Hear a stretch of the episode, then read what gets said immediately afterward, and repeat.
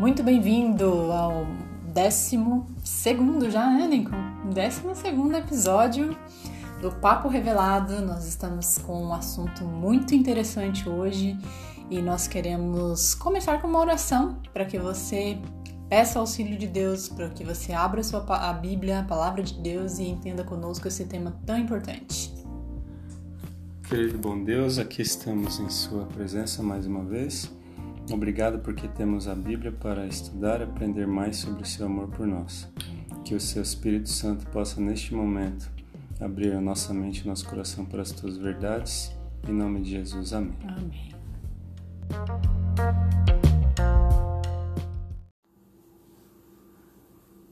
Nosso assunto de hoje sobre os mil anos. Você já ouviu falar, né, Jerry? Oh, sim, mil anos, né? Vamos falar sobre esse tempo literal ou profético? Exatamente, você tocou num ponto importante. Porque os mil anos, ou milênio, como alguns também conhecem, está descrito ali no livro de Apocalipse, é uma profecia de tempo literal, que vai acontecer aí ainda à nossa frente, né? Depois da volta de Cristo, depois da volta de Jesus. E essa é uma profecia que a Bíblia indica, é, literal ou profético, que são as duas profecias de tempo que existem na Bíblia, né? Uhum. Tempo literal ou tempo profético. Que a gente já abordou, inclusive, em outros episódios. Abordou, exatamente. E os mil anos é um tempo literal, realmente são mil anos, um milênio. É, a Bíblia ela revela isso ali no Apocalipse no capítulo 20 e peço que você que está nos ouvindo pegue a sua Bíblia, faça as anotações que a gente vai começar essa leitura aqui a partir desse momento, versos 1 a 3. Se você puder ler, por favor, Jerry. Ok, eu vi descer do céu um anjo que tinha a chave do abismo e uma grande cadeira na sua mão. Ele prendeu o dragão, a antiga serpente, que é, diabo que é o diabo e Satanás, e o amarrou por mil anos.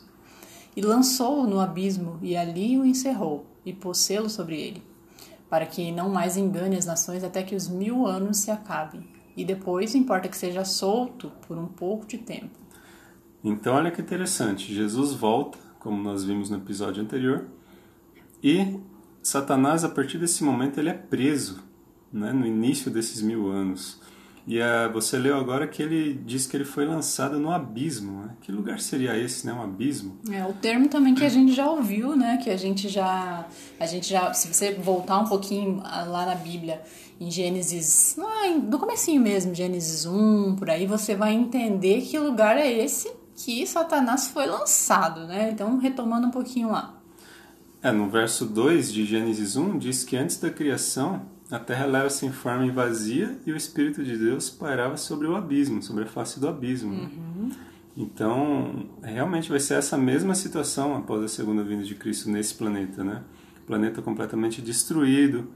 E por isso nós, a gente pode concluir que o abismo que Apocalipse se refere ali, que Satanás vai ficar preso, é esse mesmo planeta, o planeta Terra. Exatamente. Então, lembre-se que os mil anos, eles começam após a volta de Jesus esse mundo estará completamente destruído. Os únicos a ficar ali serão Satanás e seus anjos. Né? E por que apenas eles? Porque os santos eles já foram levados né, para o céu com Cristo e os ímpios estão todos mortos. E o que mais que vai acontecer então nos mil anos? Vamos continuar aqui agora a leitura, Lincoln. Lá no Apocalipse ainda, é, capítulo 20, do verso 4 ao 6. Diz assim: E vi tronos, e assentaram-se sobre eles, e foi-lhes dado o poder de julgar. E vi as almas daqueles que foram degolados pelo testemunho de Jesus e pela palavra de Deus, e que não adoraram a besta nem a sua imagem, e não receberam sinal em suas testas nem em suas mãos.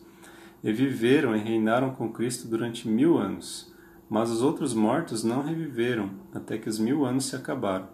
Esta é a primeira ressurreição. Bem-aventurado e santo aquele que tem parte na primeira ressurreição. Sobre estes não tem poder a segunda morte, mas serão sacerdotes de Deus e de Cristo e reinarão com eles mil anos. Interessante que diz aqui que as almas daqueles que foram degolados voltaram a viver e reinaram com Cristo mil anos, né?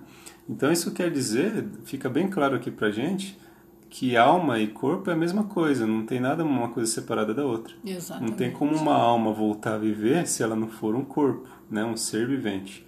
Então, se essas almas que foram degoladas voltaram a viver, porque são as pessoas, né? Exatamente. É bom ficar bem claro isso, né? Um tema também bastante amplo que a gente pode abordar em um outro momento, mas a gente hoje vai focar aqui porque é, os santos eles receberão o que? O poder de julgar. Mas se todos os casos já estão decididos para a vida ou para a morte, para que vai ter um julgamento? Né? Para que, que vai acontecer? para que a justiça de Deus seja revelada por completo a todos. Né? Olha uhum. só é, que, que maravilha, né? Como Deus tem tudo planejado, tudo certinho, para que fique bem claro o quanto Ele é justo. Vai ser então revelado os motivos por que os ímpios não foram salvos os pecados escondidos, né? Aquela pessoa que você e eu, a gente tinha certeza que essa pessoa estaria no céu e ela não está. Então nós vamos entender tudo isso, né? Nós vamos querer saber o motivo, por que, que isso aconteceu. E não apenas dos ímpios, né? Mas Paulo, lá em 1 Coríntios 6, no verso 3, diz que nós julgaremos até mesmo os anjos, né? Julgaremos Satanás e os anjos e os seus anjos caídos. Cada um receberá a sentença de acordo com aquilo que fez. E interessante que no episódio anterior a gente falou sobre a volta de Jesus, né? E os salvos que morreram, eles foram ressuscitados, eles serão ressuscitados né, na volta de uhum. Jesus. E essa vai ser aqui a primeira ressurreição.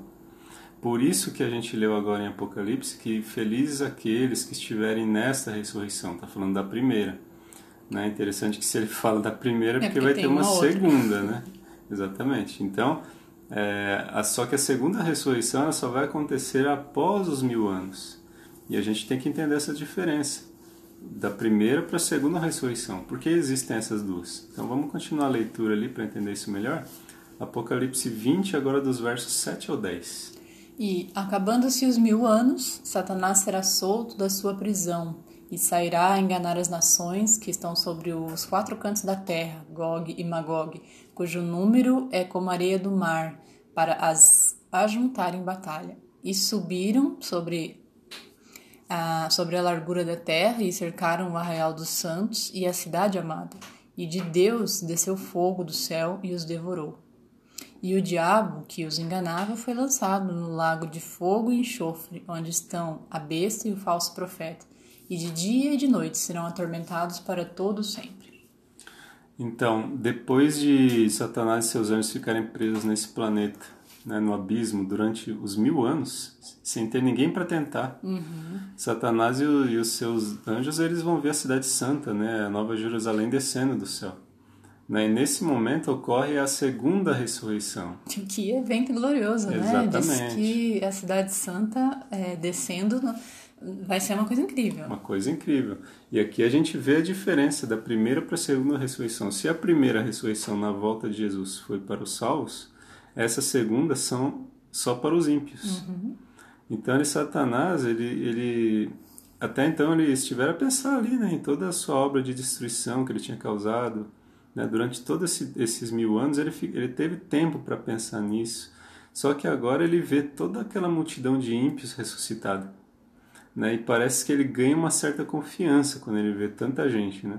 Ele acha que pode reunir, vai conseguir reunir todo mundo ali sob o seu comando para atacar a Cidade Santa, para conquistar Nova Jerusalém.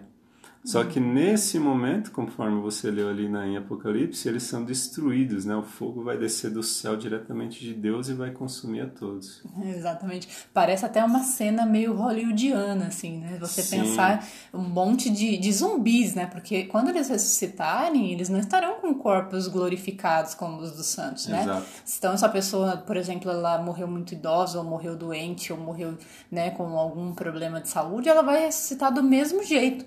Então aquele monte de zumbi ainda tem essa, essa ousadia, né, de tentar ali atacar a cidade santa e Deus, né, com toda a sua glória, com tudo que é, Deus realmente o poder todo de Deus, né, Deus vai destruir, vai acabar, Sim. vai eliminar de uma vez por todas é, com fogo aí com, que os consome, que vai os consumir, né?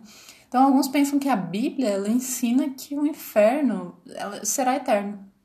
Mas pensa por um momento, né? Será que Deus, Deus seria um Deus de amor se ele deixasse que uma pessoa ficasse ali queimando para toda a eternidade? Uhum. É, a pessoa viveu 30 anos aqui na Terra e morreu perdida. Daí Deus a deixa atormentada por toda a eternidade. Não faz sentido essa, essa justiça de Deus. Né? Exatamente, né? E nós estaremos lá, felizes, no paraíso, todo Mesmo mundo ali. sabendo que tem gente sendo queimada. E a gente sua, muitas vezes. Pode ser, gente sua, gente minha, Familiares. familiares, pessoas que você amava, amigos, conhecidos. Existiria alguma felicidade? Com certeza não, né? Então a destruição final ela terá consequências eternas, será definitiva. E o livro de Malaquias diz isso, né? Que os ímpios eles serão queimados como palha e que nós, os santos, né? É, os salvos, eu e você, aqueles que tiver, né, estivermos ao lado de Cristo, nós pisaremos com os nossos pés. Lê lá, por favor, Lincoln, Malaquias 4, de 1 a 3, para a gente entender o que a Bíblia vem confirmando. Porque eis que aquele dia vem ardendo como fornalha. Está dizendo sobre a volta de é, sobre a volta de Jesus, sobre depois após os mil anos, né? Todos os soberbos e todos os que cometem impiedade serão como a palha. E o dia que está para vir os abrasará, diz o Senhor dos Exércitos, de sorte que lhes não deixará nem raiz nem ramo. E pisareis os ímpios, porque se farão cinza debaixo das plantas de vossos pés, naquele dia que estou preparando, diz o Senhor dos Exércitos. Exatamente. Então o mal não é eterno, o bem sim. Né? Jesus ressuscitará os salvos na segunda vinda dele e os ímpios eles ressuscitarão só depois dos mil anos. Por isso que nós devemos nos preparar hoje, né? porque você e eu nós não sabemos o dia de amanhã. Se a gente morre, né, nosso destino já estará selado. Então não se deixe enganar. Né? A Bíblia não ensina que os mortos têm uma segunda chance. A oportunidade que a gente tem é agora, enquanto estamos vivos, né? Porque a gente escuta muito disso. Ah, mas você, né, morreu, mas vai reencarnar. Morreu, mas tem uma Vai segunda purgatório. vai pro purgatório. Morreu, mas tem uma segunda vida, né, uma segunda oportunidade ainda. Então, Não e- caiam nesse engano. não caiam nesse engano. E ficou bem claro aqui pra você, né, a diferença entre a primeira ressurreição e a segunda ressurreição. Porque também tem gente que pensa isso. Ah, não, mas tem ainda a oportunidade na segunda ressurreição. Não, não. Não, A segunda ressurreição é apenas para aqueles que já estão perdidos, né? exatamente.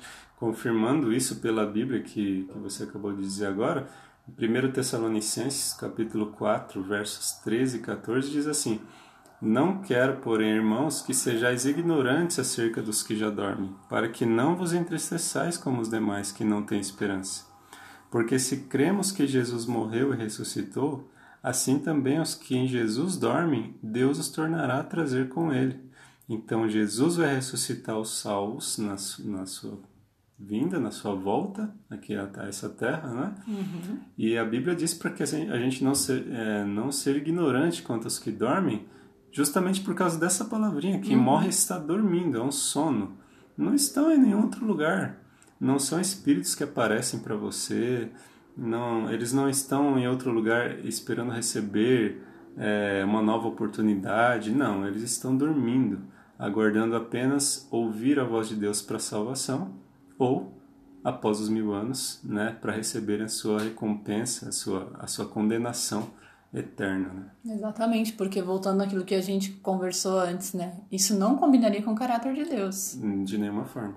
Então hoje, se você e eu, se você está ouvindo esse podcast hoje, você está vivo, né? Mas se nós chegarmos a morrer antes da volta de Jesus, que possamos estar preparados, né? Para sermos ressuscitados por Ele na primeira ressurreição, que você aprendeu hoje a diferença entre a primeira e a segunda e o significado dos mil anos, né?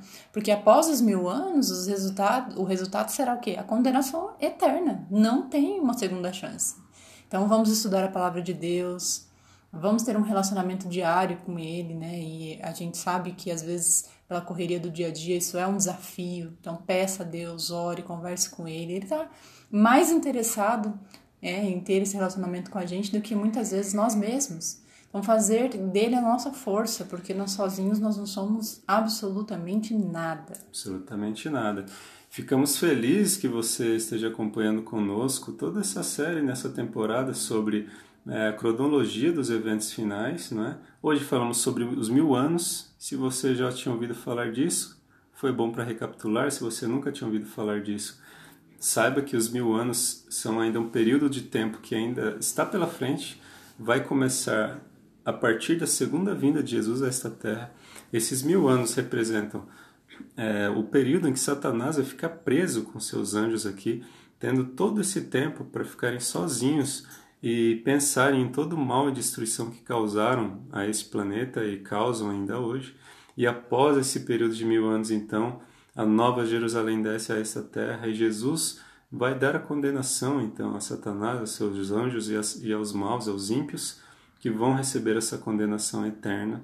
E os salvos, finalmente, nessa terra renovada, poderão viver eternamente e falar em terra renovada eu acho que esse é o assunto do nosso próximo episódio, né, Diane? Exatamente. Falaremos sobre o nosso último, né? O nosso último assunto aí dessa primeira temporada, que é a nova terra. Então será incrível. Vamos falar sobre os detalhes que Deus deixou revelado e o que te aguarda, o que me aguarda. Então vamos nos apegar a Cristo, porque breve virá. Um grande abraço. Um grande abraço.